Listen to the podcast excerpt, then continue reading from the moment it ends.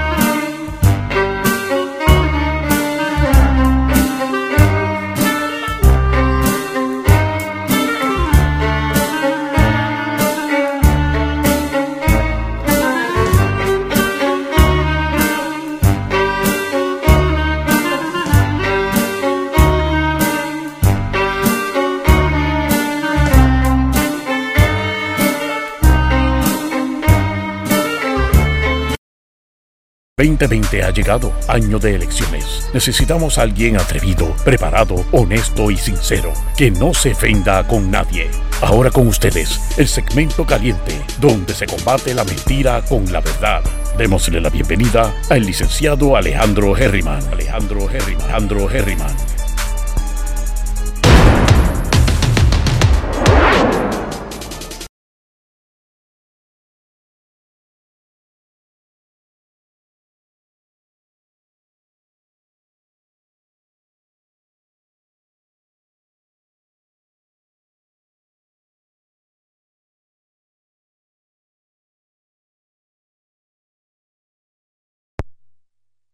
Sí, mi gente, ahora sí, tenía el micrófono apagado, por eso me tardé en comenzar. Oye, espero que se encuentren bien, mi gente.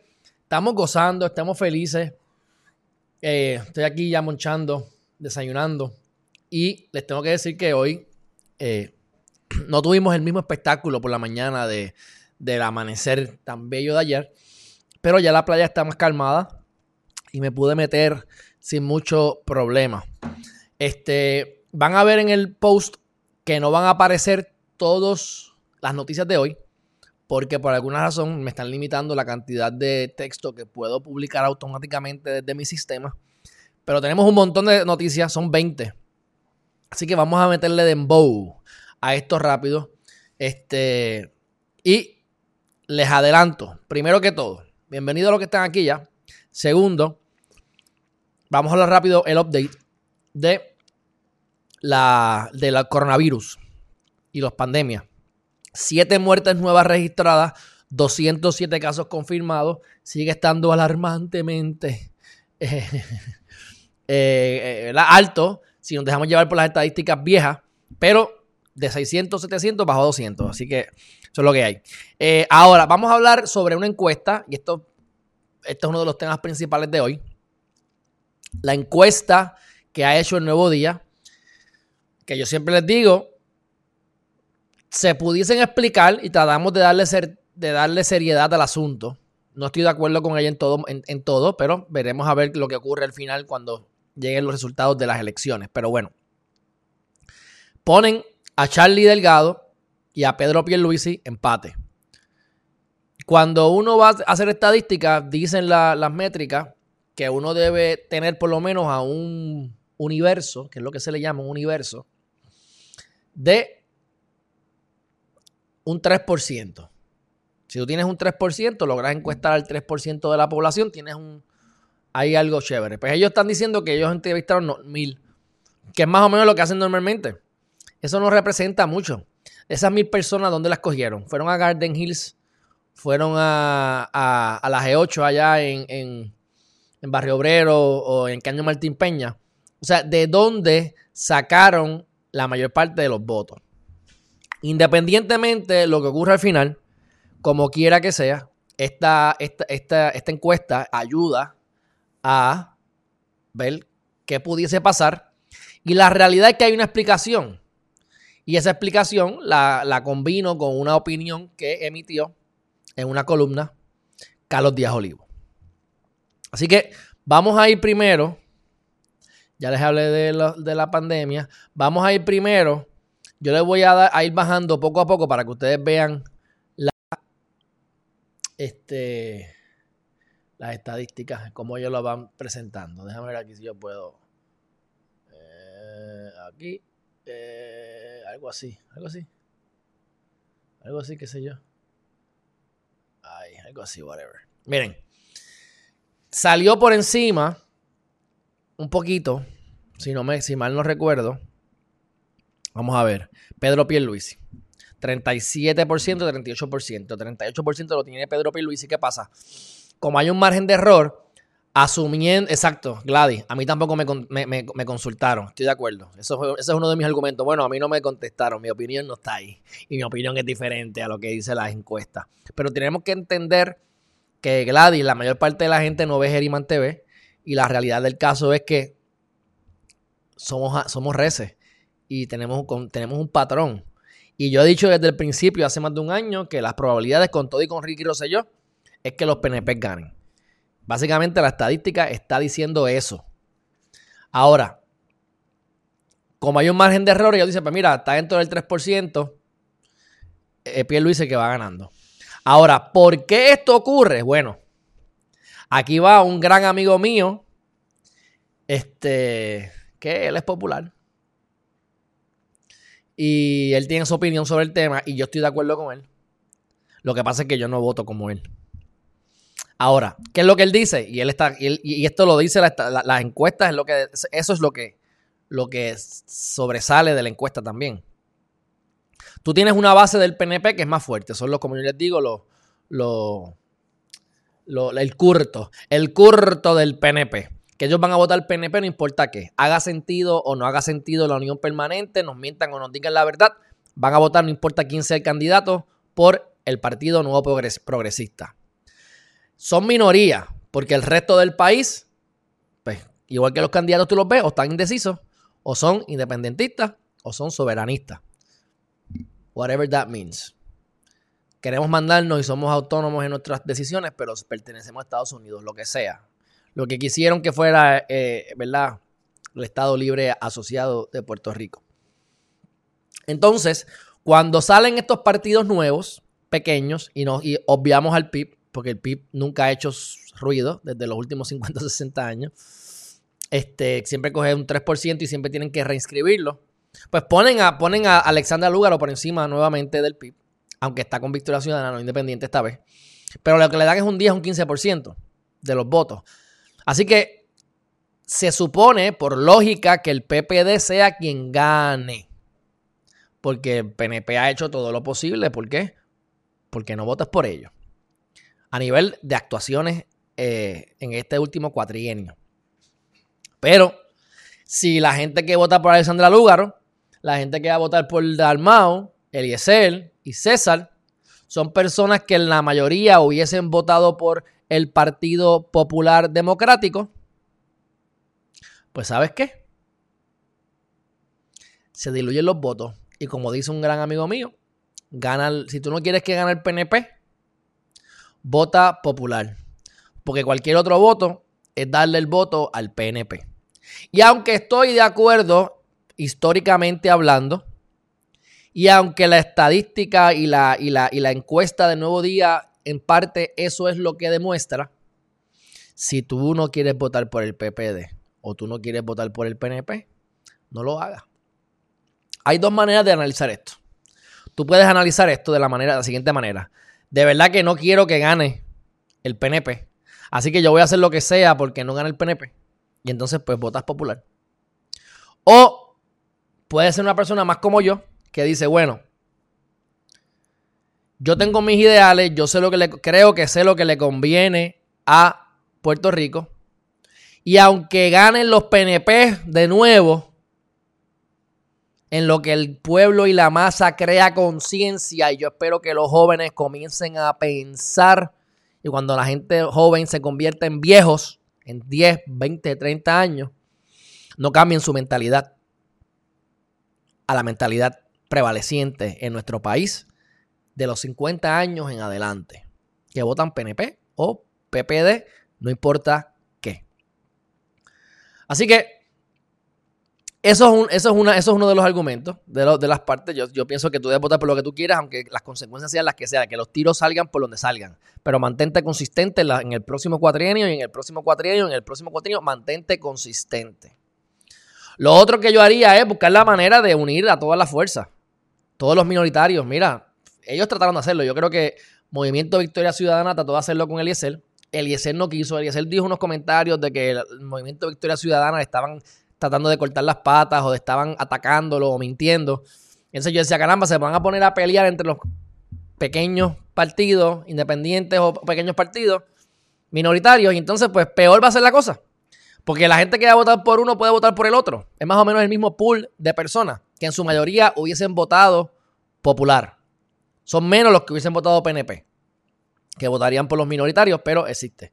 Ok, dicho eso, vamos a ver un comentario que acabo de ver de este, Emilia Isabela Abreu Vera, que aparte de que está con Eliezer y dice que es de Isabela y no le gusta Charlie, eh, ella tiene un comentario que lo voy a, le, voy, le voy a, le voy a, le voy a decir mi comentario. Ella dice aquí que Eliezer no aparece. La realidad es que Eliezer sí aparece. Eliezer aparece, eso es lo triste. Que Eliezer aparece y en lo que menos estoy de acuerdo es que lo ponen como si no tuviese básicamente ningún tipo de acogida. Como que la gente ni, prácticamente ni lo reconoce. Ponen a César Vázquez por encima de Eliezer Molina. Y eso a mí me está rarísimo. Rarísimo. Que pongan a Alessandra Lugaro por encima de Eliezer, eso no me, no me sorprende. Pero por encima de César y que Dalmao esté por encima de Eliezer, yo hubiese pensado que Eliezer iba a sacar más votos que el partido independentista, pero gente. Oye, este, Emilia le preguntaron, en, le preguntaron, y por cierto, llevo tratando de conseguirlo hace como una semana. Y no, lo puedo conseguir, Eliezer. Pero dijo en una entrevista que él no había llenado el censo y que no lo pensaba llenar. Entonces, Emilia tiene que repensar Eliezer verdaderamente lo que tiene, cómo se va a proyectar. Porque si Eliezer ahora mismo no quiere llenar el censo porque eso no sirve para nada, vamos a ponerlo, que no fue que lo dijo así, pero no, dijo que no llenaba el censo. Cuando él sea gobernador, él va a querer que todo el mundo llene, el censo. ¿O me equivoco? Así que tú tienes, después vas a caer como Alexander Lugaro, que un día dice vamos a privatizar y ahora que ella quiere ser parte del gobierno, pues ahora privatizar es malo porque yo soy gobernadora y entonces yo como gobernadora, pues confío en mí. Así que no hay que privatizar. ¿Ves? Y cambian las perspectivas y las opiniones.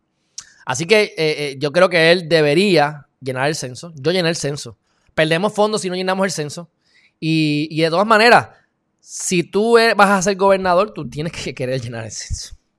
Eso, es mi opinión muy personal, ¿verdad? Me puedo equivocar. Pero tampoco podemos estar peleando con todo el mundo, ¿verdad? Hay que, buscar votos, no pelear con media humanidad.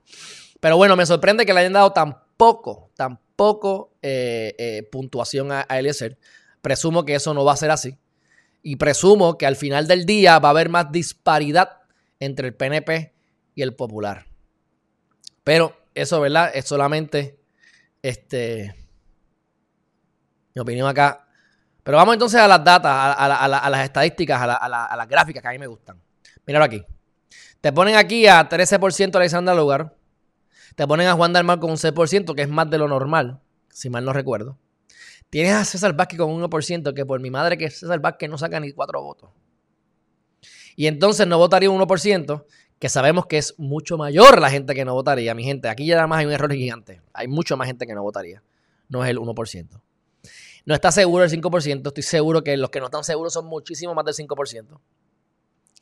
Y el otro candidato, que lo ponen como otro candidato, no lo ponen como Eliezer, y eso no me gusta, porque lo que están haciendo es por partido. Y esto es una estadística que a mí, ¿verdad? No me gusta. Ponerle el nombre y apellido, se llama Eliezer Molina, candidato independiente. Pero lo ponen como si fuera entonces eh, una cosa aparte. Como otro candidato que incluye los write-ins de Wanda Vázquez Garcet. Exacto, Gladys. Exacto, exacto. ¿Ves? Yo como quiera sigo, sigo más, apoyándolo más a él que otra cosa, pero tiene que, tiene que ponerse para su número un par de cositas, un par de detalles. bueno, como vemos por aquí, el 97% de los afiliados dice que va a votar por PNP, de los afiliados al PNP, por lo tanto, el curto vota no importa qué, aunque nos mientan. Por cierto, voy a escribir una carta cuando termine aquí, unos datos, porque a lo mejor me consiguen a Pierluisi. Ojalá me consigan a Pierluisi porque no le he podido entrevistar sería un palo entrevistarlo. Y como les dijo, la puedo entrevistar a los demás seis candidatos completos. Eliezer nuevamente, a Dalmau que no lo he entrevistado, a Alexandra Lugaro que no sé por qué no me ha querido dar entrevista. Este, a César Vázquez es el menos que me interesa, pero bueno, si lo, me lo dan, lo cojo. Y este, a Charlie ya lo entrevisté, pero me gustaría entrevistarlo de nuevo. Vamos a ver. Este, por lo menos a Pierluisi sería un palo porque ese nunca lo he entrevistado, punto y me lo han tratado de conseguir, no, lo han conseguido. Así que, dicho eso, miren aquí el perfil, el perfil de, de los votantes.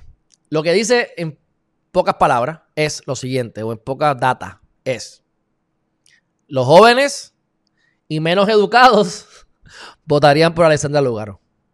Los mayores o mayor educación votarían entonces por PPN, PNP mayormente, PNP. Cuando suben, la, cuando suben los grados de educación, terminan más PNP que popular, según ellos, según ellos. Este Caspera 2 Rojo dice, Alexandra te tiene miedo. Yo no creo que Alexandra me tenga miedo. Si ella no puede tenerle miedo a nadie. O sea, esta gente no puede. Si tú tienes miedo, guárdalo en la gaveta y sigue para adelante. Y ella se ha metido en entrevistas incómodas. Y yo creo que es más caliente meterse en una entrevista como lo que pasó en Univision y hasta en Guapa que meterse conmigo. Porque yo, y más yo, que, que, tiendo a favorecer las cosas que favorecen los minoritarios, ¿verdad? Así que no creo que me tenga miedo, pero tampoco tiene mucho interés porque mira que he hostigado. E incluso Manuel Natal eh, este, me dijo en una que estaba buscando para debatir y, y pregúntame si me he contestado pues tampoco. Pero nada, no importa, eso es parte de la, esa es parte de la movida. El que no llora no mama y yo soy especialista en hostigar. Así que pues me imagino que tarde o temprano volveremos a entrevistarlo porque ya yo entrevisté a Manuel Natal. Déjame verificar aquí rápidamente. Eh, déjame verificar aquí rápidamente que yo le escribí a él a ver si él ha visto por lo menos el mensaje porque ni lo había visto. Mira. O, o lo ha visto, sí, él lo ha visto, no, lo ha visto, o no, no lo ha abierto por lo menos, no lo ha abierto. Está bien, no hay problema. Así que ahí tienes la data. Los que no tienen, los que tienen menos educación y más jóvenes votan por los. Eso es una crítica, una crítica fuerte ahí. Este, yo, yo, ¿verdad? No voy a estudiar más, pero estoy en los que he estudiado un poquito más de, de bachillerato, así que y yo pues no, no favorezco al PNP ni al PPD, así que yo soy una, anomalía dentro de esa encuesta. Eh, viste, aquí estaba el, comentario de Carlos Díaz Olivo, que en parte, parte del análisis, lo que les acabo de decir, parte, lo dice él en su, en su, en su columna. Yo siempre, casi siempre, casi siempre estoy de acuerdo con él. Así que me pareció fantástico. Eh, otro, otro artículo que salió en el Nuevo Día dice cinco de los principales hallazgos. ¿Cuáles son cinco de los principales hallazgos para la gobernación. Se los voy a compartir aquí. Vamos a, a ponerlo acá. Dice, Si las elecciones fueran hoy, Delgado Altieri y Pierluisi estarían enfrascados en una, en, ¿verdad? Estarían en casi empate. La candidata de Victoria Ciudadana, Alexandra Lugaro, sería la tercera posición, que era lo que se esperaba. Este, y dice que aunque el renglón de electores entre 18 y 34 años es la aspirante que mejor sale favorecida, lo que evidencia su penetración y popularidad entre votantes más jóvenes. Así que todas las comunidades, todos feministas, minoritarios, gay, trans eh, y cualquier otra persona que, a lo mejor pues, tenga su eh, pensamiento, yo, yo te puedo decir a ti que yo no estoy en contra de lo que ella dice. O sea, yo, yo cuando ella se, cuando ella habló de la perspectiva de género, estoy de acuerdo. Cuando ella habla de, ¿verdad? Cuando ella habla de Dios incluso, óyeme, ella dice, mira, yo no creo en Dios, pero ¿y? Mi compañera cree en Dios. Esto no significa que, esto, y esto es verdad. ¿Qué te importa a ti si yo creo o no creo en Dios? Después de que yo respete todo, siga la ley, la moral y la ética, ¿qué te importa a ti si me meto un palo por el joyete después de las 12 de la medianoche? ¿Sabes? Eso, eso a, mí no, a mí no me importa si tú haces eso. No te debe importar ni causar ninguna diferencia si lo hago yo. Lo que importa es que haya transparencia en los procesos y obviamente que se escojan las batallas y se pelee por lo que se pueda pelear y que no me mientas a mí como parte del pueblo. O sea, no me digas que la unión permanente es la solución a todos los problemas, porque realmente, si vamos al nitty gritty, no es así. Igual con, lo del estado de emergencia y las mujeres que mueren. Pero bueno, próximo. Pedro Pierluisi y, y, y Carlos Delgado Altieri tienen un sólido apoyo de la base, con más de un 95% lo que pasa es que nuevamente la base del PNP es más grande, porque la del popular están los melones y los swinging votes, como quien dice, y se van entre Victoria Ciudadana y los demás candidatos. Las diferencias más significativas en el perfil, que es lo que ya lo dije, en los electores inscritos, este, mientras menos edad, mejor favorecidos los candidatos como Lugar y Juan Dalmau. ¿Mm? Y a mayor edad, pues más conservadores, Tapia Luis y Delgado Altieri. César Vázquez está rezagado, y aquí es que viene la otra que yo no estoy de acuerdo. Y Eliezer Molina apenas gozó, dice, apenas gozó del factor reconocimiento. O sea, ni te reconocen, pero recuerden que a Delgado Alterni no lo reconocían. Así que, ¿quién ha sido el candidato con mayor crecimiento? Pues ha sido Carlos Delgado Altieri, porque Charlie, no, Charlie no pensaba ni ganar primaria. Y no solamente arrasó la primaria, sino que se ve bien cerca. Empate de Pierluisi. Así que veremos a ver qué ocurre en los próximos días. Vamos para la próxima noticia. Esa tiene que ver con los impuestos. Y aquí utilizan a Donald Trump. Mi gente, dejen a Donald Trump quieto. Esto lo hace todo el mundo, hasta los pobres. O sea, tú tienes, hay dos tipos de personas. Yo siempre les he fomentado, yo me he fastidiado en mi vida. Yo he cogido golpes. Yo he vivido pobreza. Entre entre cosas mi karma, ¿verdad? Y errores que he cometido o lo que sea, o falta de aprendizaje en algunas áreas. Pero también es porque no he querido trabajar para otra persona. Es porque no he querido ser empleado. He sido empleado en el pasado. Mi primer trabajo fue recogiendo bolsas en Kruger's, que es un supermercado en Estados Unidos. Mi segundo trabajo fue trabajando de mesero en eh, una en Pasta Company en Houston, Texas, en Sugarland que eso es un sitio de mesero, de, ¿verdad? De comida italiana, pastas y demás. Después pasé a Papacito, en el mismo core, en el mismo ciudad de Houston. Regreso a Puerto Rico, trabajo en Chile un tiempo, que ahí es que, que les dije ayer que yo iba de Chile de condado adorado en una Vespa por, la, por el camino de la muerte donde encontraron a Rosimar. Y entonces en el camino es que yo logro hacerme eh, corredor de bien raíces y luego de Chile empiezo a vender casa. Pero bueno, ¿qué importa? La cuestión es que siempre me he mantenido buscando la manera de o servicios profesionales o flexibilidad y eh, los, y los negocios por internet siempre los he hecho, que cogí golpes también en el 2003. Pero ¿por qué yo digo todo esto? Porque yo he preferido, aunque yo busco la seguridad financiera como casi todos ustedes, yo he preferido sacrificarme con tal de yo tener mi propio tiempo, de yo tener la expectativa de poder hacer más dinero de lo que jamás haré como empleado. Y también, el que es empleado asalariado está chavado, mi gente. Ustedes saben eso. Ustedes saben eso. Mi gente, ustedes, ustedes, si ustedes son asalariados, a ustedes les van a deducir el máximo en los impuestos. Saben cuánto vas a ganar. Y el problema es, y esto lo dice Robert Kiyosaki en su libro, este, Papá Rico, Papá Pobre, eso fue en el 2000, 2001 creo que fue, 99 que él lo escribió. Yo lo leí como para el 2002-2003. A ti, te, como no confían en ti, a ti te quitan los chavos primero del gobierno y después te pagan.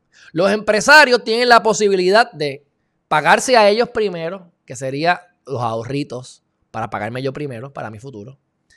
Y entonces deduzco la comida hasta ciertos límites, los carros, si yo soy artista y, dependo de mi belleza, pues me hice las tetas, me hice los labios, pues lo puedo deducir también, porque es parte de, de los ingresos. Y cuando uno viene a ver, ahí es que entonces entra Donald Trump, como muchísimos más empresarios, no pagan. Porque si yo tengo una empresa que me, que me genera 400 millones de pesos, pero tengo una empresa que tengo de pérdida 300 millones, pues yo, voy a deducir pérdida y voy a quitar un montón de cosas. Y uno de los mejores instrumentos para poder manejar todo esto de las pérdidas, de, de la depreciación, etcétera, es las bienes raíces, que es lo que hace Donald Trump, bienes raíces. ¿Por qué esto ocurre? Bueno, pues ocurre por varias razones. Pero una de las razones principales es porque cuando uno emprende, uno toma riesgos.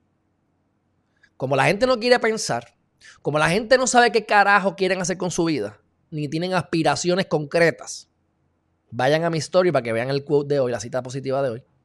Como no sabes lo que quieres, pues entonces tú lo que quieres es que la gente me, trabajar en un sitio, aprender a, hacer, a poner tornillos, hacer lo mismo una y otra vez sin pensar, para yo poder no usar mi cerebro, llegar a casa a las 4 o 5 de la tarde, sentarme en Netflix, darme, masturbarme o estar con mi mujer o lo que sea, o viceversa, si eres mujer o hombre, pues lo que sea, whatever, con tu pareja, mamorear, uh, uh, uh, comer comida chatarra, acostarte a dormir y volver a empezar. Eso para mí es mucho más riesgoso pero no tienes que poner mucho, mucho, mucho, mucho, tú vas más o menos fluyendo. Ahora, como empresario, tienes que buscar permiso, tienes que crear, tienes que buscar cuáles son las oportunidades. Vas a tener familias a tu cargo, empleados. Y esos riesgos se pagan. Mientras más riesgo hay, más intereses uno cobra, más probabilidades de perder el dinero, más uno pide por ese, eso, eso, esos intereses, ¿verdad? Así que hay 25 mil beneficios de esto.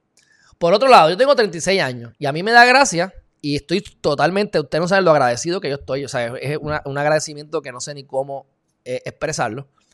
Porque como yo estaba diciendo amistades mías, que está hablando con un amigo mío quiropráctico. Digo, tú eres quiropráctico, tú estás arrollado, tienes familia, juegas golf. Para tú y yo vernos. Nos vemos aquí cuando me, hace, me, ajustas, porque realmente no hay tiempo. Incluso he estado al lado mío y no nos hemos podido ver. Sin embargo, los suegros, los papás de él, o los papás de amigos míos, de la edad de mi, de mi mamá o de la edad de mis abuelos, son personas que o ya son exitosos y no tienen que trabajar, o están retirados y ambos tienen sus hijos ya en, universidad. Pues ese es mi target. Así que yo tengo la flexibilidad de hacerlos en vivo, y, pero, pero yo me he tenido que chaval para esto. O sea, yo puedo trabajar 80, 100 horas. O sea, ah, Alejandro, mira, tiene esa flexibilidad. Sí, pero me ha costado. Me ha costado. Y todavía estoy empezando, mi gente. ¿Entiendes? Así que ustedes tienen que decidir cuál es la ruta que ustedes van a caminar. Pero no critiques la otra. Ah, Donald Trump es un pillo porque los ricos se hacen más ricos y no. Esa es la ley. En vez de quejarte, porque entonces no buscas dentro de ti qué tú quieres hacer con tu vida, cómo tú le puedes servir a la gente. ¿Ah? Y entonces utiliza esa vía. Y si es a través de los mecanismos de depreciación, de deducción, pues está bien. ¿Qué dice Emilia por aquí? No justifiques a Trump, hace un falta la mayoría, un presidente para la mayoría, no la minoría. Está bien, este, Emilia, cuando tú tengas una. o sea, que tú me estás diciendo a mí que Biden, que Biden es un presidente para la mayoría. Cuando encuentres a alguien que esté para la mayoría, lo vas a ver en las encuestas lo más abajo posible. Miren cómo tratan a Alicia Molina. Él se quiere pasar por el candidato de a pie. Él es el que no tiene corbata. Él es el que quiere ponerse como el jíbaro. En las encuestas ni lo quieren poner. Dime qué candidato de los presidentes, Biden o Trump, es el que es más, el que más moral, el que no ha hecho nada ilegal en su vida, el que no ha deducido cosas. Si uno es un empresario y el otro es un empleado del gobierno, pues obviamente el empleado del gobierno no va a poder deducir porque lo tienen pasado por la piedra. ¿Entiendes? Así que yo no estoy justificando. Lo que pasa es que vemos aquí como en el nuevo día, le dan, y, así, y si acaso me estoy justificando yo, porque yo soy pobre, pero yo deduzco cosas. Así que yo lo he vivido. Ustedes ven a ver cuánto uno genera en años anteriores en el negocio y cuánto es lo que yo genero finalmente como individuo. Y se caen de culo. Estoy bajo los niveles de pobreza. ¿Entiendes? Así que si acaso me estoy justificando yo en el pasado, a mi pequeña escala. Pues yo no gano tantísimo dinero. Estos son magnates de verdad. Pero para que ustedes vean cómo entonces le ponen la foto a Donald Trump para hacerle daño. Estos son, estos son, estos son. O sea, estamos hablando de cómo el arte de no pagar impuestos y meten a Donald Trump. Pero es perfectamente legal lo que él hace, Emilia. Es perfectamente legal lo que él hace. Y lo hacen los candidatos a nuestra gobernación también. O ven acá. Ven acá. Alexandra Dugaro no trabajaba por servicios profesionales con el Departamento de Educación. ¿Ustedes se creen que ahí no hay deducciones? Pero eso sí es legal. Eso es legal. ¿Entiendes? Eso es lo que voy. Pero quiero que vean lo que está detrás. Así que, Emilia, no te me pongas emocional lo que está detrás de esto. Mira cómo quieren, y si fuera con, Biden, lo digo, es con Biden, pero ahora es con Donald Trump. ¿Qué tiene que ver el arte de no pagar impuestos cuando casi nadie paga impuestos de los que no son asalariados o pagan bien poco? Y entonces me ponen a Donald Trump. Pero bueno, dicho eso, próximo tema, que hay unos cuantos. Encuentran el cuerpo baleado de una mujer transgénero en San, en San Germán. Problema. Van a seguir resaltando estas cosas. Lamentablemente, número uno es mujer. Número dos, pues tiene que ver con la, con la, comunidad trans. Eso es un problema. Así que están investigando eso. Y eso nos trae entonces al próximo tema, que es el tema de qué? Del famoso estado de emergencia declarado por la violencia de género. Y aquí vamos a detenernos, que este es el segundo otro tema importante. Uno era el que hablamos de las encuestas de Andy. Este del estado de emergencia es el otro. Y el último importante o más importante es el de la el debate, el debate de eh, Biden y Donald Trump. Y ahí la vamos a ir por encimita, pero van a ver. Bueno, ¿qué implica la declaración de estado de emergencia? Ustedes saben que yo he estado en contra del estado de emergencia. Estoy a favor de los problemas que hay, estoy a favor de, este, de acuerdo con sus reclamos de lo que está ocurriendo horrible en el país pero pienso también que el mecanismo no es el correcto. Por lo único, y eso lo hablé con, eso lo hablé con eh, Vargas Bidot, quien como único, lo único que me convence, y lo podemos entonces analizar, es, y lo dice en este artículo, que no solamente tú obligas a, los a las agencias a crear protocolos y a hacer su trabajo, que es lo que tienen que hacer como quiera sin el estado de emergencia, que no hacen ni tampoco me vas a decir que lo van a hacer porque hay un estado de emergencia. Pero, pero, el detalle es que puedes manipular ciertas cosas. Puedes poner unos fondos que se usan para emergencias y dedicárselos a la Procuraduría o a las diferentes agencias involucradas, como por ejemplo la policía, para que entonces eh, hagan su trabajo. Eso es lo único, ese es el único argumento que yo pudiese tener a favor del estado de emergencia, pero honestamente, vayan a ver hoy el video que puse corto. Tengo al muchacho que me está ayudando, que me encanta cómo trabaja. Y ayer yo hablé del estado de emergencia y como yo digo, para mí es inaceptable que pongamos un estado de emergencia por las ineficiencias del gobierno.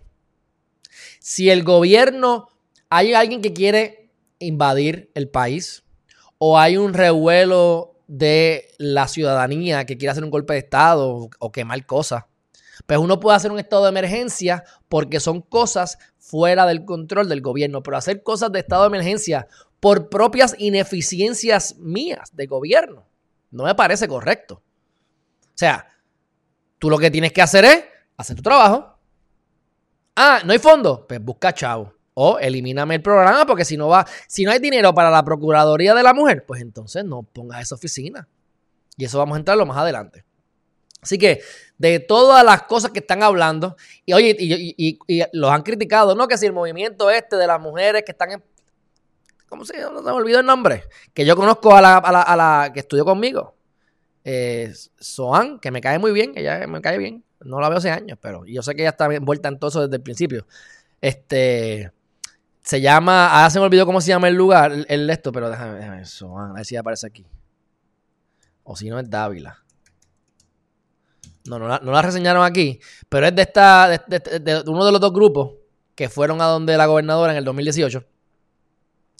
Este, y mira, sí, hay muchas mentalidades que tienen que ver con política, con socialismo, con izquierda, con, con cosas de obrero. O sea, aquí hay cosas de ideología también envueltas, eso es verdad. Ahora, yo entiendo que hay una problemática y que se tiene que atacar.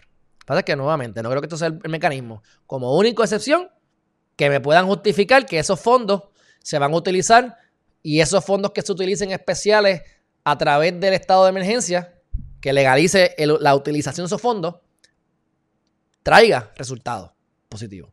Así que yo como gobernador a lo mejor diría, ok, vamos a hacerlo.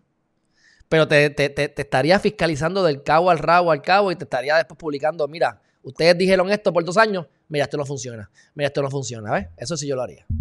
Pero hasta ahora ni, ni una cosa ni la otra. Así que, este, eso es el comentario sobre ese artículo. Y pasemos a este ahora. Mi gente, yo no veo televisión casi nunca. Cuando yo veo cosas es porque las veo en como los debates, las dos veces vi los debates en YouTube. Grabado. No la, vi parte en vivo y la otra la, no la vi en vivo. Y la vi grabado. Ayer tuve la oportunidad de ver a Raymond y sus amigos en la parte, ¿verdad? De la parodia del, del debate Convénceme de Univisión. Y de verdad que lo han manejado bastante bien. Miren aquí a Giselle Cifredo y Ana Isabel. Se roba el show. La realidad es que le quedó genial. La crítica social increíble. Y aunque Gisette muy inteligentemente puso en las redes que le encantó, que excelente trabajo, que me he reído mucho. A mí, me a mí yo me hubiese sentido un poquito mal. Porque lo que ella hizo en actuación fue genial. O sea, los comentarios que yo no quise decir, porque la conozco y me cae bien. Ana Isabel se encargó de, de que todo el mundo lo escuchara y se enteraran. De verdad que le quedó fuera de liga. Así que no sé si está grabado en algún sitio, vayan a verlo. Pero yo estaba así. Eh, rayete. ¡Auch! Cuando decía la pregunta, no, porque esto es una pregunta mía, muy mía, es mía, salió de mí. Ay, Dios mío. Anyway, continuamos. Este, también lo reseñaron en primera hora, así que le dieron duro a eso. Próxima noticia tiene que ver, a ver cuánto tiempo llevamos ya aquí. Llevamos ya 37 minutos, vamos a tratar de hacerlo en una hora, vamos a avanzar. Washington, luego del plebiscito del sí o no. Ustedes saben que como parte del plebiscito de, de las elecciones de noviembre 3, el PNP se ha encargado de traer este nuevo plebiscito por como quinto o sexta vez en la historia de Lela para el sí o el no de la estadidad sí o no. Hay que ver cómo lo van a definir porque la última vez, pues, por cuestión de definición, se cayó. Y por cuestión de que la mayor parte de la gente no votó, también eso afectó. Así que, ¿cuáles son los, los- comentarios? Para mí, mi gente, esto no va a lograr nada. Ustedes lo deben saber. Esto es un acto simbólico y esto sí es ciencia, esto, es- esto son data, esto es acto simbólico. Y ya yo les he explicado por qué no va a haber estadía en Puerto Rico, con gran probabilidad. No me quiero poner aquí como el mago de Merlín y yo quiero entrevistar a Pierre Luis, así que no quiero que, me, que, que no quiera venir al canal. Así que vamos a darle el beneficio a que él hable, ¿verdad? Y se explique, pero le vamos a hacer las preguntas. Si lo logro tener en mi canal. Así que hablan de Alaska y hablan de Hawái. Mira, Alaska y Hawái son similares, no son parecidos, son, son, ¿sabes? son similares a lo mejor en algunas cosas, pero somos diferentes. Es otra, es otra cuestión. Somos un territorio no incorporado ahora mismo. Y algunos dicen que es bien viable, el único que lo dice es Pierluisi. Esa es la única diferencia que él dice. Yo soy el único que quiero, que la unión permanente, vota por mí. Entonces, Eh, tienes a Juan Dalmau que dice que no cumple con la ley federal. Y eso, pues, Dalmau está preparado y tiene cierto sentido lo que él dice.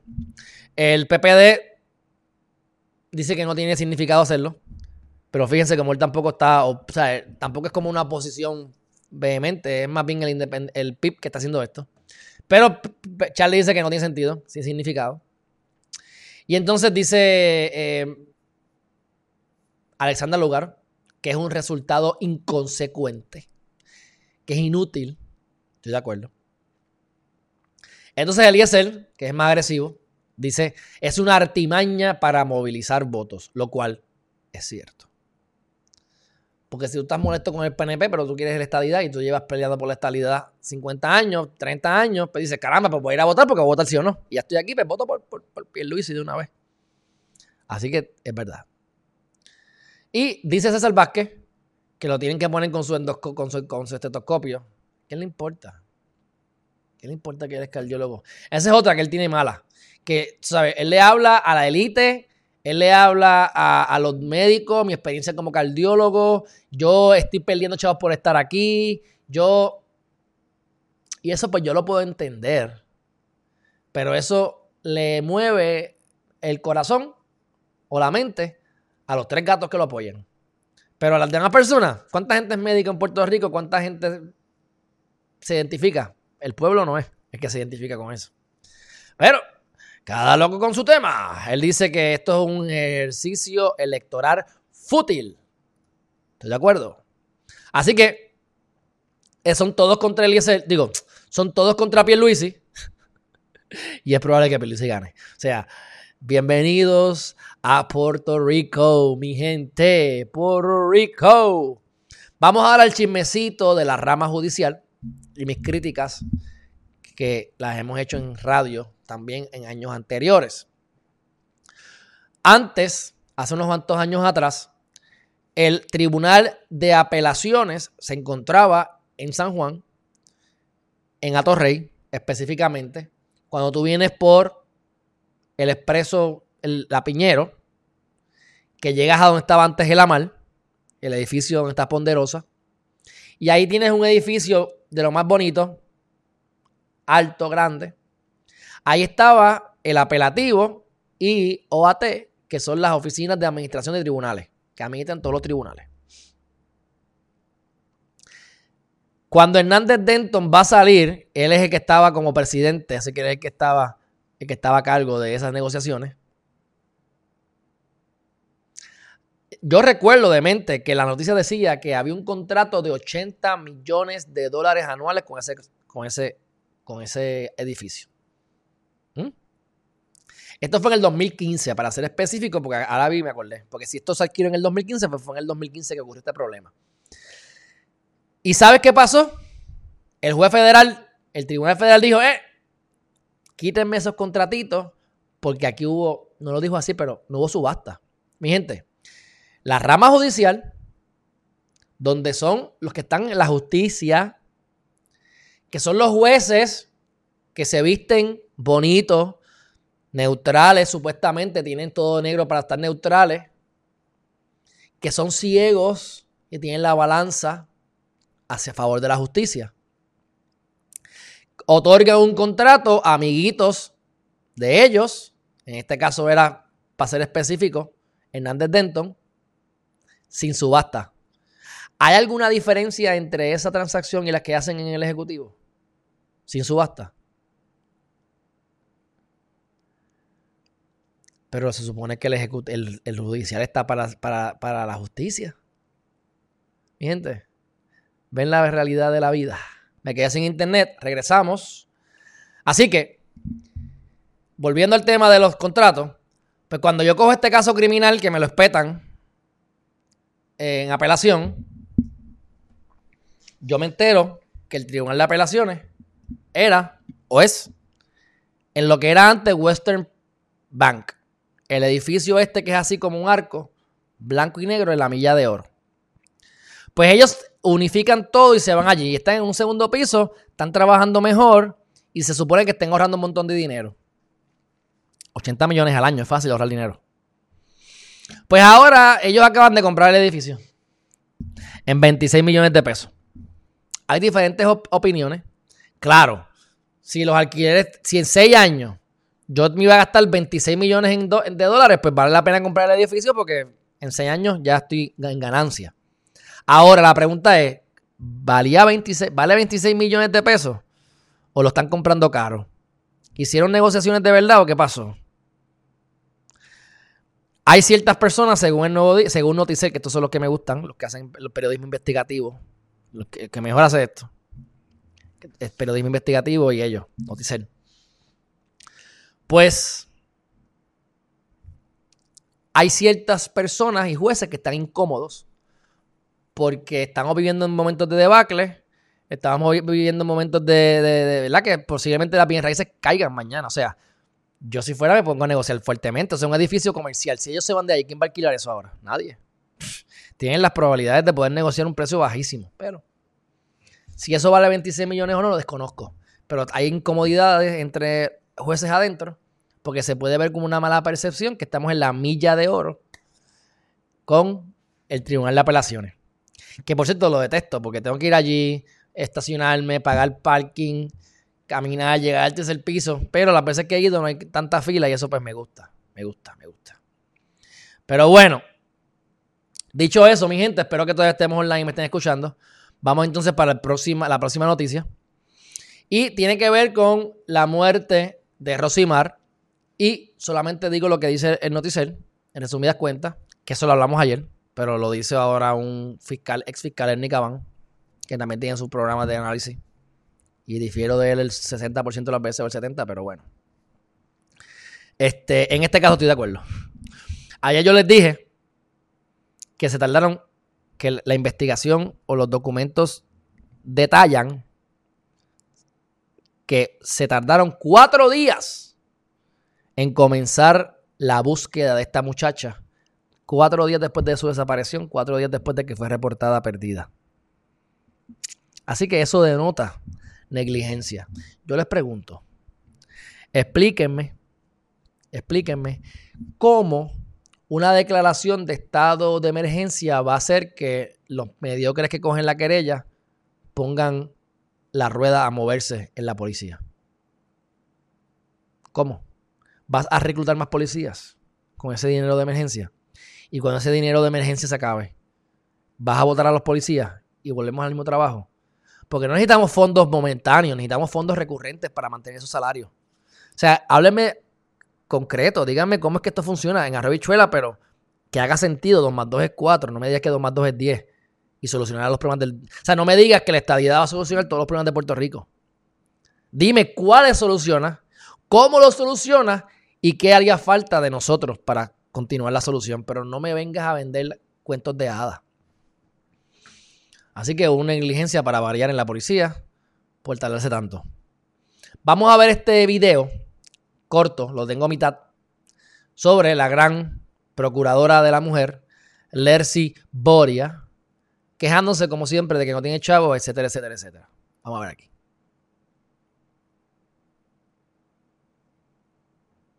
Surgen todos los casos que nos llaman todos los casos que nosotros tenemos conocimiento, ya sea por la prensa o por nuestra línea de orientación 24/7, todos se los referimos a las agencias concernidas. La oficina de la Procuraduría es una agencia de cernimiento, es una agencia de campaña, es una, es una agencia de orientación y en ese y también de fiscalización y eso fue lo que hicimos eh, en estos días. Hay que, hay que hablar con la verdad, hay que llegar más recursos no hay tantos policías, hay que trabajar con los adiestramientos. La oficina de la Procuraduría ha tenido que hacer currículos para trabajadores sociales, currículos para los policías, currículos para los policías municipales, currículos para los jueces. Cuando yo llegué en el 2018, eh, no se habían identificado fondos, no habían jueces adiestrados, no habían fiscales adiestrados sobre protocolos de violencia doméstica se siguen suspendiendo vistas. Nosotros estamos todos los días recibiendo llamadas y a nadie le interesa que se suspenda la vista tres y cuatro veces y nos llaman y obviamente esa víctima va a volver con el agresor y después estamos llorando la muerte. Las órdenes de protección tampoco se están expidiendo.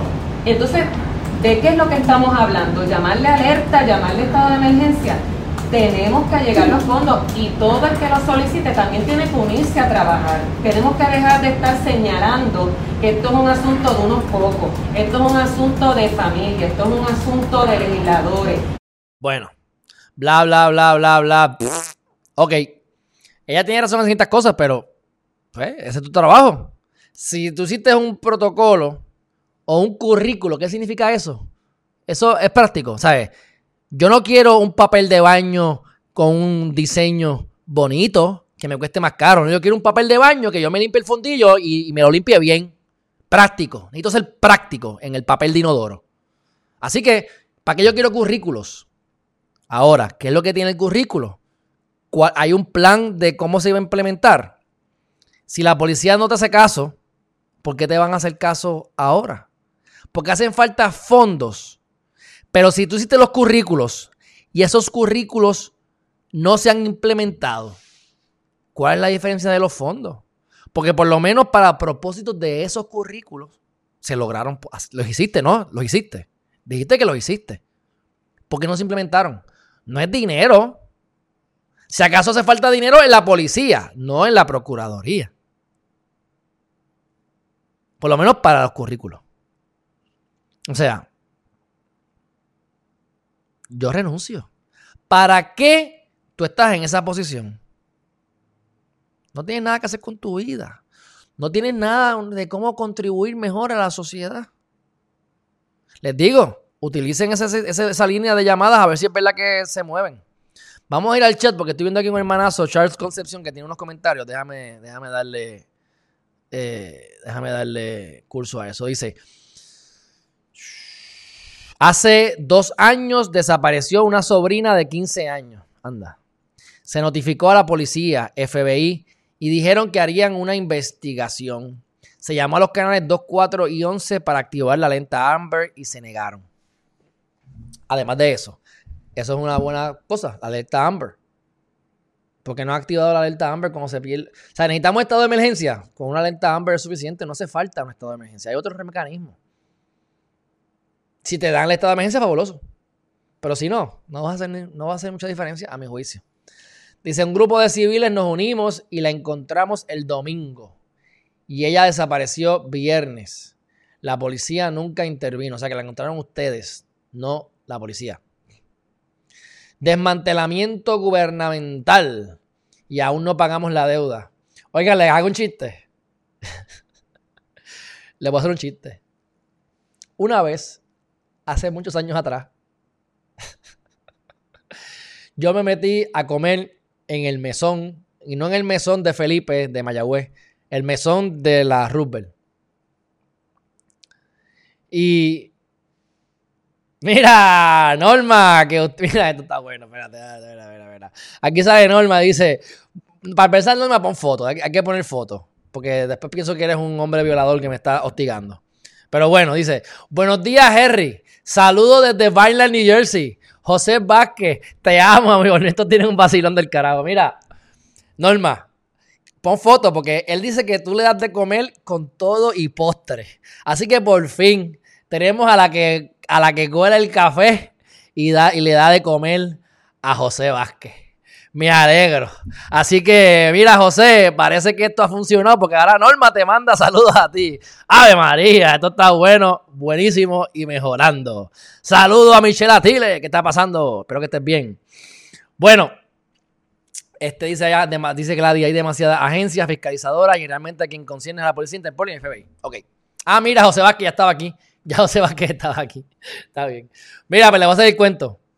Para que ustedes vean lo bien que se mueve la policía. Por poco me comen las nalgas. Hace como 10 años atrás. Pues voy a comer al mesón de la Rubber. Que es un restaurante, qué sé yo, que se hacen sándwiches y es 24 horas, etc. En aquel momento, ¿verdad?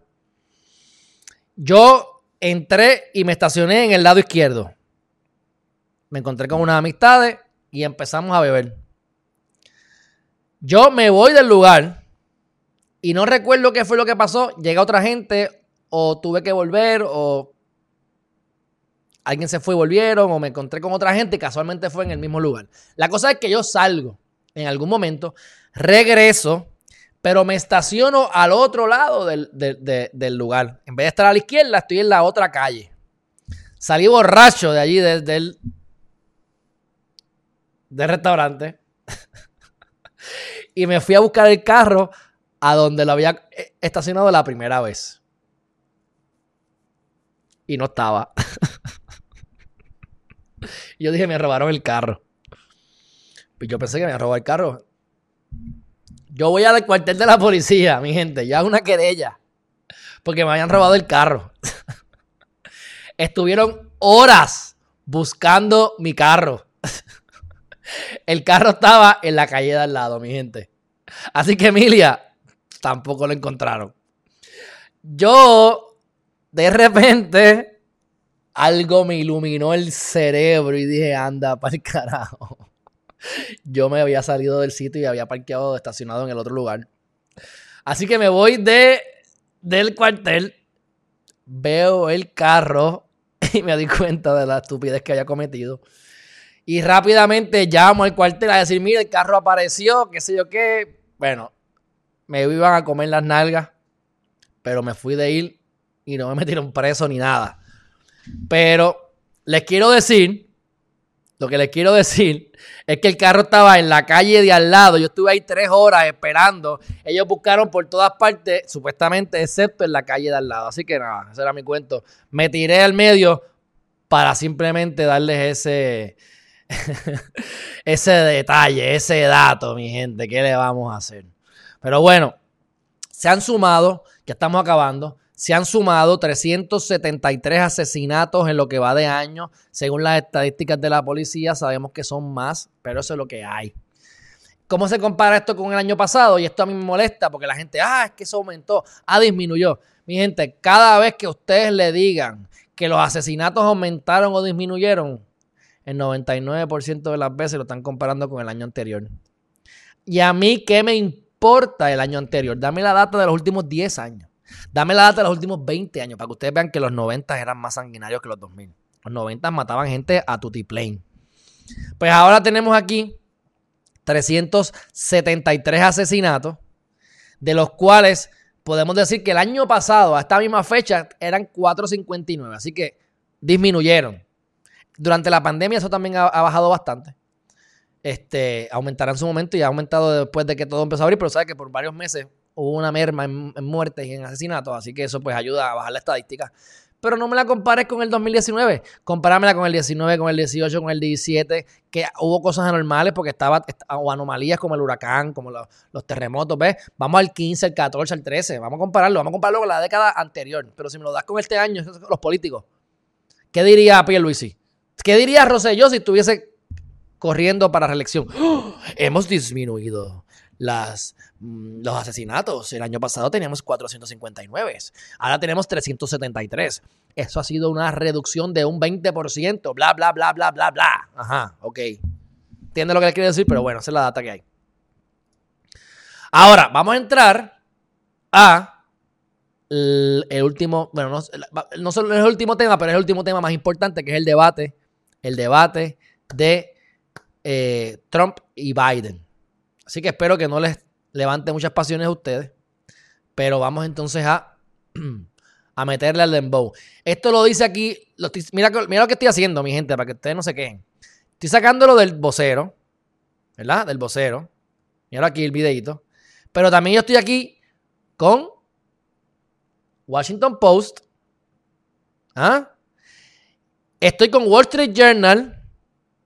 Y como estoy cansado de los demócratas izquierdas, porque son nueve de cada diez.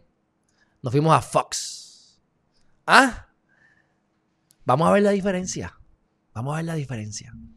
Miren. Aquí, esto lo vamos a ver ahorita, pero miren a Washington aquí. Dice, Trump plunges debate into fiery squabbling. O sea, Donald Trump se ha puesto aquí a, hablar, a no seguir las reglas, y realmente él, sí fue fuerte. O sea, Donald Trump es fuertecito. O sea, el tipo no se calla la boca y te interrumpe. Y sacó de los cabales a Biden. Y el moderador pienso que no hizo el mejor trabajo tampoco. Pero yo me adapto. Yo soy como el camaleón. Yo soy un espejito, espejito. Dime algo bonito. Si tú me interrumpes, yo te interrumpo. Eh, me gusta como él le tira ah, la, la pilla esta. Hillary Clinton. Eso es sin miedo. Sin problema, sin pelo en la lengua. Pero tú tienes que hacer igual, tirarle para atrás. Pero bueno. Yo quiero que ustedes vean aquí como el Washington Post dice, Biden says president has made US more divided as Trump. O sea, Biden dice que Trump es un estúpido porque ha dividido esto, ha dividido el país. Trump se rehúsa a condenar a los white supremacists. Mira cómo todo es a favor de Biden o en contra de Trump. Trump sets the tone for the worst presidential debate in living memory. Esto es el, peor debate de la historia y gracias a Trump. ¿Eh? Takeaways from last night. Well, that was rough. Estuvo fuerte. ¿Ah? O sea, todo es negativo para Trump. Que puede ser cierto, pero quiero que vean esto. Estamos en Washington Post. Vamos a Wall Street Journal. Trump and Biden clash in contentious first debate. Por lo menos aquí son más neutrales. Han chocado ambos. ¿Verdad? Así que cuando me pongo a ver otra data, President Trump's tax deductions and yours. Como lo que leímos ahorita de Endy. De aquí tienen que haber sacado lo de Endy.com. ¿Ves? Pero por lo menos, ¿ves? Aquí les tiran a los dos. Por lo menos. En Washington Post, Trump es malo y Biden es la gran cosa. Dice cuando vamos a Fox, que es el único republicano aparente que hay en la noticia, dicen The Good, The Bad and The Ugly. Los top five moments from Trump and Biden's rough and rowdy first presidential debates. Watch the clips. Me encantó cómo lo hicieron, porque entonces lo pasaron por tema, por lo que hablaron. ¿Ves? Aquí vamos a tener. Vamos a ver qué aquí. Escuchen esto. Deja que salga este anuncio. Espérense. Que ahora tienen Fox Business. Commercial break in progress. We'll be right back. Dame ver si esto. Ya queda poco. 6, 5, 4. Quiero ver qué es lo que sale aquí. Porque es que son. Quiero que vean más o menos la que son más criados. Trump fue 22 minutes after the hour now, America was waiting to see President Trump and Joe Biden on the same stage, but did it live up to the hype? Partner and president at Mislansky and Partners, Lee Carter, has the dial. No sé si entienden, pero está bueno. Escuche. Good morning, Lee.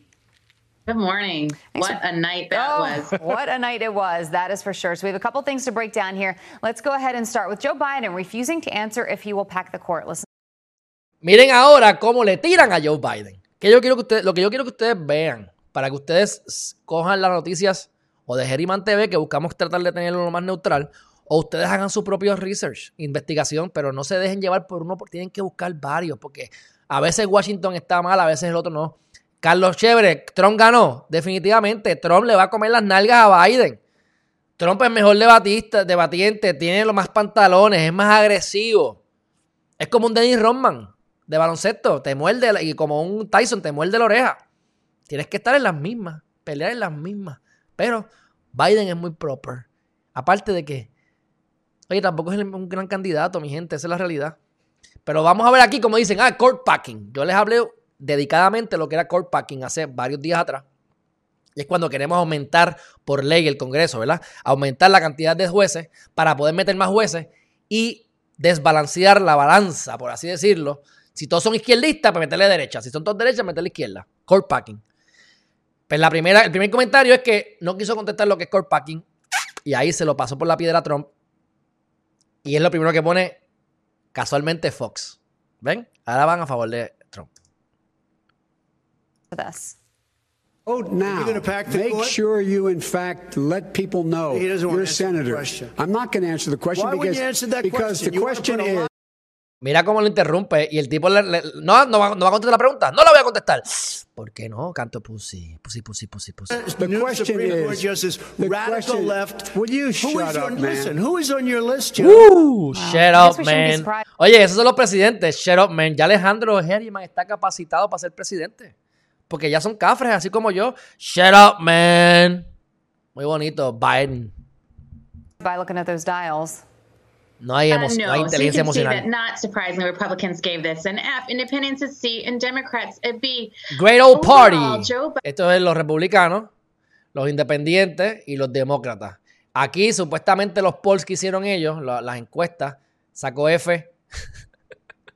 Donald Trump, porque de verdad que le, le interrumpió duramente. Eh, pero este también lució malísimo. Pero vamos, le dieron una B y los independientes una C. Ellos, ellos, se, da, ellos se dejan llevar mucho por los independientes.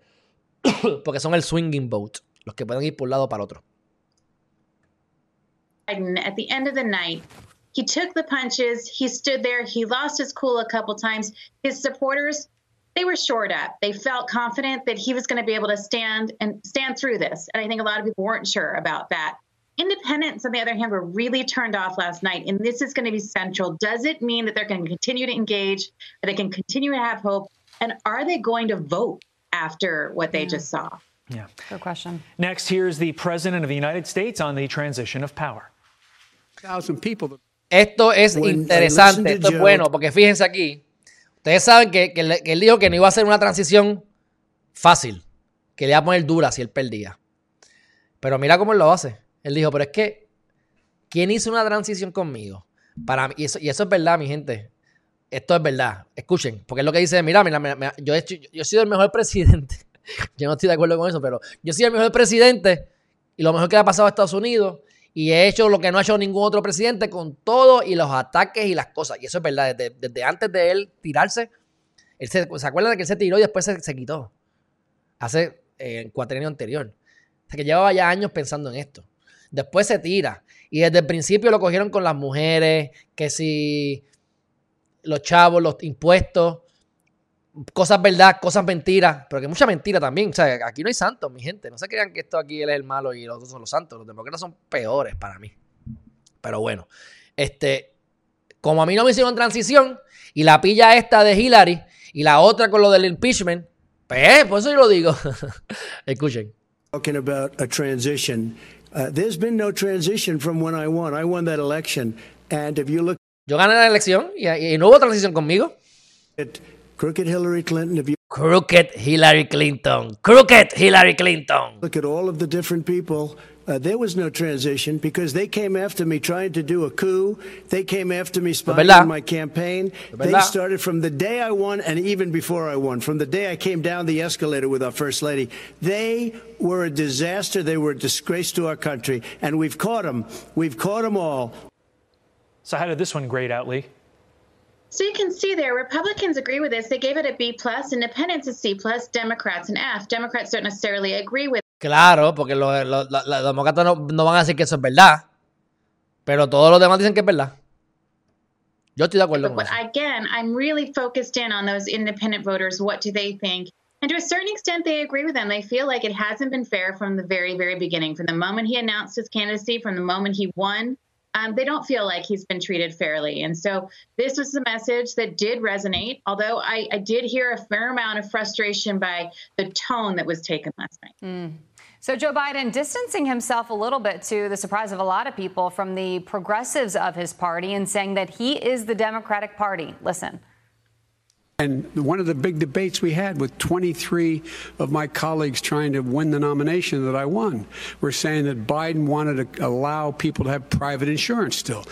They can. They do. They will under my proposal. It's not what you've said, but and it's not what your party is, has said. That is simply your party doesn't say it. Your party wants simple. to go socialist My medicine party is and me. socialist right healthcare. now, I am. And the- Ok, esto está bueno y se la doy a Trump. Él dice, yo favorezco los seguros, bla, bla, bla, y eso se va a poder hacer, se puede hacer y se hará.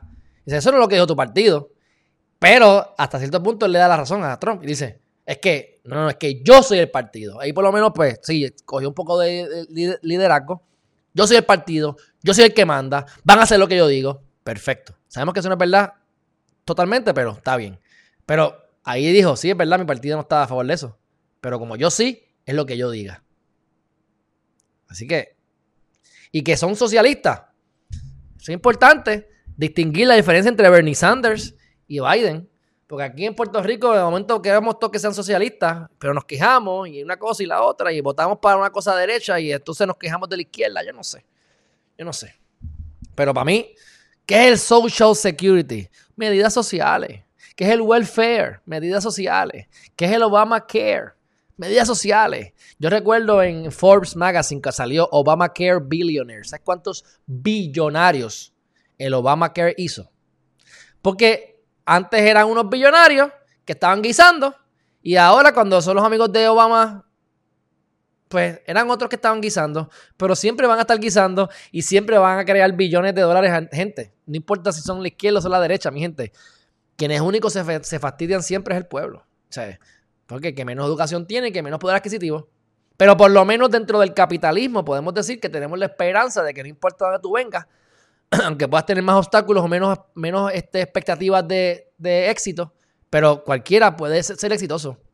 Y si yo soy exitoso en un futuro o llego a donde yo quiero llegar, yo no vine de una cuna de oro.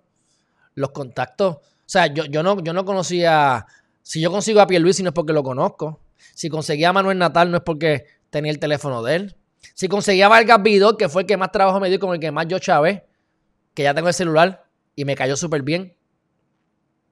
Es por joder, es por tener la mente enfocada en lo que uno quiere, no son las palas.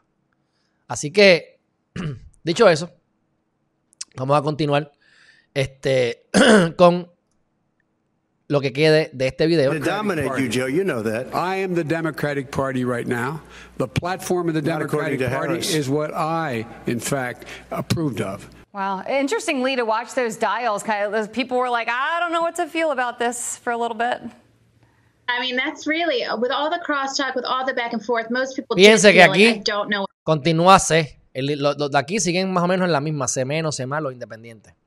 Bueno, yo creo que ya con eso Eh, Democrats give it a B plus, independents a C minus, Republicans an F. Not surprising with the Republican response. I think there it was really important for Joe Biden to define who he was. He really didn't get a good job. He didn't do a good job of defining who he was. In fact, neither candidate did. The thing I was most surprised at last night, I've never seen this before. When I asked the people who responded last night who they thought won, a third thought Trump did, a third thought Biden did, and a hmm. third thought no one won. Hmm. Wow. I've never seen that much of a split. Ok, pues para concluir ese, ese tema, cuando ella supuestamente le pregunta y hace las encuestas, una tercera parte dijo que ganó Trump, una tercera parte dijo que ganó Biden, Biden y otra tercera parte dijo que ninguno ganó. Yo digo, como chévere, que ganó Trump.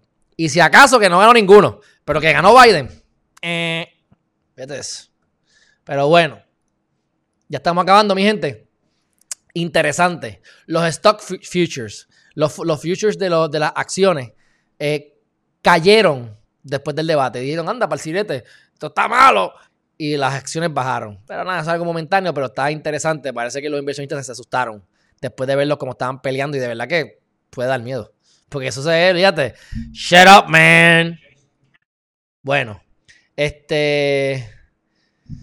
Esto fue en Cleveland. Y eh, tenemos aquí los principales cinco momentos y esto no lo voy a compartir con ustedes aquí, pero pueden ir a foxnews.com. Ya saben que traté de, estoy tratando de conseguir Fox para tratar de que a, alguien de la derecha. Así que aquí van a tener, miren aquí, eh, los cinco, ¿verdad? Este, déjame, ahí está, sin anuncio. Los top five, ¿ves? Ahí lo pueden ver. Insults fly as Trump Biden tussle at first shutdown. Moderator works to keep order. Después le dice, mira, yo soy el moderador, papi, háganme caso a mí que no me están, haciendo caso. ¿Ves? Este, y, entonces, pues, ahí lo tienen. Vayan a verlo porque voy a darle mucho más tiempo y, no era para tanto. Ya más o menos lo que yo quería exponer desde el debate se los expuse. Este, dicho eso, hay las celebridades hablando cosas. Vamos a, vamos a ver esto por curiosidad. No lo he visto, no lo he visto, mi gente. Así que vamos a ver qué porquería sale aquí. Pero sí se los digo porque es lo que dicen algunas celebridades. ¿Y por qué lo quiero ver? ¿Sabes por qué? Porque me voy a tirar al ruedo antes de verlo. No me molesta equivocarme. A que hablan estupideces. Y a que van a estar todos a favor de Biden. Vamos a ver. O la mayoría. Hay que esperar los, 5, los 15 segundos. Que el anuncio de ellos es Fox Business. Ok. 7. 6. Me disculpen, gente, pero no hay más nada que esperar. Aquí estamos. Malta's Culture Minister wants Prince George to return stick. Eso no es. Eso no es. Eso no es. Caramba. Es acá abajo, ok. this debate is about good versus evil. Ok. Alisa, Trump wants to scare white Americans with racism. We can't let him get away with it. In America, everyone deserves dignity, freedom, and equality. Llevo una ahí, la pegué. A favor de Biden. Ok. Eh, President Trump is right now trying to use Supreme Court to strip healthcare away from millions of Americans. Blah, blah, blah. Ruffalo tweeted. Remember Justice Ginsburg's dying wishes were to appoint a justice after the election. Mark Ruffalo. President Trump is right now trying, ya lo dije, okay. Jim Caffeyham. My children behave more civilly when I take their screens away than Trump tonight. Tres. Patricia Arquette. This debate comes at a solemn moment. Over 200,000 Americans have died of COVID with no end in sight. Trump is not the man to lead the country in this emergency. Otra vez a favor de Biden. Joy Bihar dice: Biden just told the liar to shut up. This is getting good. Para mí eso es fatal. Shut up, man. Shut up, man. Pues dice Joe Bihar: Biden just told The liar to shut up. Ya solamente le dijo al embustero que se callara la boca. Se está poniendo bueno. Bet, better middle. Joe Biden is a gentleman. Too bad when dealing with a Conrad. ¿Algo positivo a favor de Trump aquí? Will you shut up, man? In that moment, Joe Biden was speaking for all of us. En ese momento, Biden estaba, Biden estaba hablando por todos nosotros. Esto es lo que ocurre. Obviamente, aquí dice Biden Harris adelante. Lo tiene ahí, o sea, lo tiene ahí para empezar, míralo ahí. Dice, this is what happens when you elect a sociopathic reality show host to run not only the country but to dictate how we communicate with each other about deadly serious issues. Mi gente, miren el esfuerzo magno, gigantesco que hacen los demócratas para poderle ganar a Trump y Trump ganó. Y probablemente Trump gane de nuevo, mi gente. Yo lo dije desde el principio, Trump y Perluisi y ojalá me equivoque, por lo menos con Pierluisi. Porque definitivamente no quiero que gane Pierluisi, pero piden, vayan, se puede ir a freír tostones, de verdad. Este, pero bueno. Algo bien interesante que me dio, que me molestó, no me molestó, pero yo no hubiese hecho lo mejor. Ustedes, para los que les guste The Rock, ustedes saben quién es The Rock, ¿verdad? La Roca. Déjame verlo aquí en Instagram. Vamos a buscar The Rock. No se me vaya, no se me vaya nadie. Dice The Rock. ¿Cómo es que se llama él? Se me olvida. Dwayne Johnson. Ok. Dwayne Johnson, ese animal, ese animalito, tiene nada más y nada menos, mi gente. Este tipo tiene 199 millones de seguidores solamente en Instagram. Solamente en Instagram. Y él públicamente, que es lo que estoy buscando, no sé dónde está, públicamente, déjame si está en GTV, endosó a Harris y a Biden. No sé si fue aquí donde lo vi. Yo sé que yo vi el video donde The Rock entrevista a Biden y a Harris y los endosa públicamente. Yo no puedo criticarlo porque yo con un medio por ciento de esos seguidores me tiraría cosas iguales o peores que esas. Pero yo no soy artista. Y ponerse a tú a apoyar a una gente que después ganen y sean unos mediocres, te vas a tener que chupar esa, te vas a tener que chupar esa por cuatro meses, por cuatro años. Y no se van a olvidar de ti. Mira, yo creo que esto es. A ver si es este. Mira aquí, mira aquí, mira aquí, esto es. Lo vamos a, le voy a dar forward, no se preocupen, pero miren. Ahora, vamos a, vamos a darle el, crédito al tipo este, porque es verdad que me gusta. El tipo piensa en grande. El tipo dice, mira, ustedes me conocen a mí. Digo, creo que, tiene demasiado pegadera en esa camisa, ¿verdad? Pero, este, ustedes me conocen a mí. Yo siempre pienso en grande. Y cuando yo quiero hacer algo, yo lo hago. Y eso me encanta. Los otros días vi en su página que él iba a salir a una entrevista o algún trabajo. Algo pasó con su portón no funcionó, se fue la luz, algo pasó y el tipo arrancó el portón de seguridad con su guagua, lo dejó tirado y se fue a trabajar. Me cae bien, o sea, a mí me gusta esa actitud. Pero no favorezco que haya públicamente endosado a ningún candidato y mucho menos a Biden. Pero miren cómo le quedó, le quedó brutal. O sea, ya quisiera yo llegar a, este, estos niveles. está, está hablando la introducción y los trae, mira, los trae. Because uh, obviously, it's, it's, that is extremely important. están hablando con él ahí. especially this election. Están hablando so con él ahí. Every presidential election, but this one is uniquely. ¿Eh? And how you're going to Está vote. hablando a él. And vote early when you can. And we're going to make sure that there are polling places that are sanitized. You're able to socially. Mira cómo él habla y se cruzó las manos. Mira, aquí, aquí, mira, miren un embuste que dijo aquí. Nada, esto no lo no, esto salió ahora, no lo pensaba decir, pero ya que lo veo, miren el embuste. Está diciendo, voten temprano, lo más temprano posible, claro, porque a los demócratas le conviene que voten por correo adelantado. Por eso es que Trump está en contra de eso. Pero bueno, esos son otros temas. Mira aquí dice, and vote early when you can. Early when you can, and we're going to make sure. Y nos vamos a asegurar de que todos los polling places, que todos los lugares donde vayan a votar estén sanitados, estén limpios de COVID. Y hace y ahí yo le, no le creo. That there are polling places that are sanitized, you're able to socially distance, wear a mask. Yeah, we right. Have to do this, and we've done it every time. We've done it. ¿Ves? Mi gente, esto vale un millón de pesos. A mi juicio, ahí mintió. Pero bueno, eso son cosas de body language. De todas maneras, tremendo. Ya quisiera yo hacer esto con el presidente de Estados Unidos. Yo lo haría con los dos, ¿ves? A diferencia de endosar a uno, yo lo haría los dos. Y después de que los entreviste a los dos, que la, que la gente llegue a su conclusión. Pero cada loco con su tema. Tiene 199 millones solamente en Instagram. El tipo está fuera de esta de liga. Pero bueno. Este próximo tema. Ya sí que estamos acabando bien duro. Ya vimos todas las diferencias entre los Fox y los Washington Post y Wall Street Journal. Disney está eh, eh, ha laid off, o sea, ha, ha, ha votado, a, este, ¿cómo fue que yo puse? Le ha, eh, votó, sí, votó. A 28 mil empleados de Disneyland, porque todavía no saben, o sea, no saben cuándo Disneyland va a abrir nuevamente. Así que pues han tenido que votar a 28 mil empleados. Entonces, ustedes saben, y esto es parte de cómo los ricos se hacen más ricos y los que más dinero necesitan no tienen el dinero. Nosotros hablamos aquí con Amelvin Bonano sobre los PPP. El PPP. ¿Verdad? Que eso eran los. Los. Los. Los. Los, PPP, que se me olvidó ahora cómo se llaman. Los Private. O sea, los, los Paycheck Protection Plan. Paycheck Protection Plan, ¿verdad? A mí me denegaron el PPP porque la corporación que yo tengo no tenía experiencia pidiendo prestado. Y a lo mejor yo sí lo necesitaba. Pero es otra gente que tiene experiencia porque hace un montón de chavos.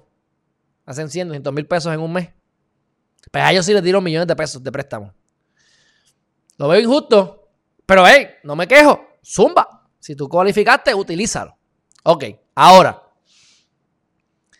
Se supone que la gran mayoría de esos préstamos se convierten en regalías. O sea, yo te pido prestado, pero tú me lo vas a condonar si yo cumplo con los requisitos.